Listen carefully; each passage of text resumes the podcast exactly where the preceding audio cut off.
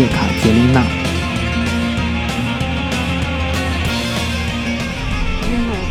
大家好，我是江浩克。这一集我们来讲俄罗斯历史地位前二的叶卡捷琳娜女皇。先看她的历史贡献，这是我从俄罗斯中学的历史教科书当中提出来的这样一段：她执政时期的1763年，国家从2320万人口上升到了3740万人，凭空增加了将近1500万人口。什么原因呢？一个是出生率高，经济好，出生率才能高；另外一个是拓展领土，那个领土上的人口也被并入其中。这个时候的欧洲还没有民族国家的概念，各个村落、各个地区的人都不在乎谁统治我，我只在乎谁向我收税少，就没有现代民族国家的概念。抢来的土地，那些老百姓今天属于这个王公，明天属于那个王公，谁来都一样，只要谁跟我收税少就可以。无论面积还是人口，都是欧洲第一大国，这是第一次。领土扩大了六十三万平方公里，这是很大的一块土地了。今天在欧洲，六十三万平方公里也是大国。俄军从十六万上升到三十一万，增长一倍。战列舰由二十一艘上升至六十七艘，巡洋舰由六艘上升至四十艘。国库收入一千六百万上升到六千九百万。他说这些钱太少了，但那个时候的卢布可是金卢布，把俄国的疆域扩大到了欧洲的心脏地带。对照一九一七年，就是十月革命之前罗曼诺夫王朝倒台时的疆域土地。俄罗斯欧洲边界从一七六九年，就是他执政的这个末期，基本没有大的变化。欧洲的边界是他定下来的。后来他的承接下来的君主是在东方和南方抢土地，而欧洲这一块就是他定下来的。叶卡捷琳娜的外交环境远比彼得时期更复杂，周边环境欧洲列强崛起，但是他的外交成就超过了彼得大帝。彼得是第一个使用沙皇的人，秘书院授予他沙皇的称号。叶卡捷琳娜是第二个，在历史上被称作大帝的只有这两个。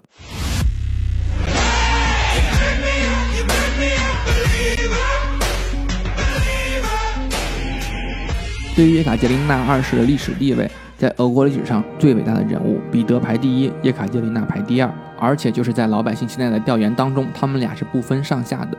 普京能排第三，有时候能排第四，还有一个第三就是东宫，大家去了那个东宫博物馆，原来创建东宫那个人，一个女的埃尔米塔什，那个人有时候排第三，有时候普京能排第三，但是叶卡捷琳娜始终在历史排位上没有掉出过前二。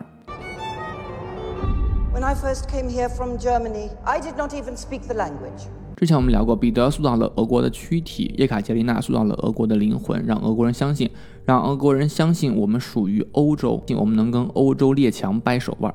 彼得那个时候只告诉民众，我们是属于欧洲的，我们得朝那个方向努力，指出了方向。而叶卡捷琳娜让民众相信，我们就是欧洲。现在的俄罗斯人张口闭口我们欧洲人，但是欧洲人从来没有把俄罗斯人当成欧洲人，这也是很悲哀的事情。如果去俄罗斯远东地区，像海参崴、海兰泡这些地方，当地的俄国人跟你交流的时候呢，张口闭口我欧洲人。我说你们什么欧洲人？东北的一些城市比你们还往西，怎么你们就能是欧洲人呢？但是这种欧洲人的意识呢，根深蒂固。这不是说他们自行认为我们是欧洲人，它是历史传承一代一代的，就打下了他们欧洲人的概念，他们历史上传承下来的。所以他看不起东方人，看不起中国人。叶卡统治持续三十五年，整个十八世纪后半期的俄罗斯就是他的历史活动舞台。马克思对他的评价相当高。进入叶卡时代，俄罗斯才跨进了世界列强的行列，也就是从列卡时代才有了欧洲宪兵这样的称谓。俄罗斯是欧洲的宪兵。俄罗斯十九世纪保持一个强大的势头，尤其是在亚历山大一世的时期打败拿破仑。但是得益于叶卡奠定的基础，他死了之后呢，他的一个特别弱的儿子保罗一世当了沙皇。叶卡不喜欢他的儿子。叶卡是因为她的丈夫那个德性呢，她丈夫找了一堆情人，她自己也找了一堆情人，所以这个保罗一世是谁生的都不知道，所以她不喜欢这个儿子。这个儿子天天也就玩一些什么玩偶这些东西。俄国的这些皇帝、皇子、皇孙都要有尚武的精神，他没有这种尚武的精神，身体也很弱，所以他虽然让儿子接班了，但是他着力培养他的孙子。他的孙子亚历山大一世也是俄罗斯历史上伟大的君主之一，他把他培养得很好。他不让亚历山大跟着保罗他老婆，跟着他儿媳妇儿，他自己一直待在身边，从小就教会他一些治国的东西。所以亚历山大一世后来很强悍。保罗一世当沙皇的时候呢，本来俄罗斯政策是联英对付法国，太阳王路易十四到处扩张，俄罗斯跟英国联手遏制太阳王的扩张，是这样的一个政策。但是保罗一上来之后呢，他糊涂。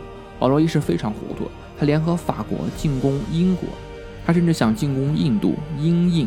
他派远征军越过中亚，越过阿富汗，要进入印度，要抢占英国在印度的殖民地。这时候，他身边的大臣和亚历山大一世的儿子，他们就搞了一场政变，在睡梦中活活的把保罗一世用枕头给捂死了，就是杀父弑君。为了他的光辉形象，说亚历山大一世没有直接参与，不知情。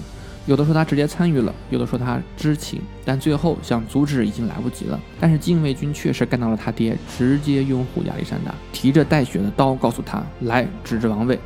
有一幅画，一个将军用一把带血的刀，那个保罗一世的卫队都被杀了，指着王位，请登王位。亚历山大上来之后呢，他给俄罗斯带来了很大的变化，他也是一个神秘的人，最后你不知道他去哪儿了，有点像顺治，这个人最后就不知所踪了。我们来看这一段，是我选了一段对亚历山大一世评价最恰当的一个历史学家。世上有多少君王拥有显赫的权力和荣耀？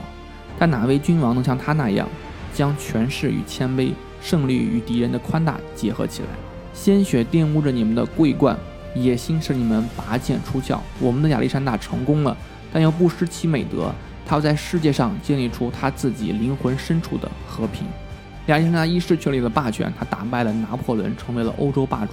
带领着欧洲的各国推翻了君主，进入巴黎，开启了维也纳会议，确立了世界上的维也纳体系。当时拿破仑军队号称六十万，沙俄军队只有二十万。下一集我们就讲亚历山大一世如何打败拿破仑，骑着白马进入凯旋门。我是江好客，关注我，关注更多的欧洲历史。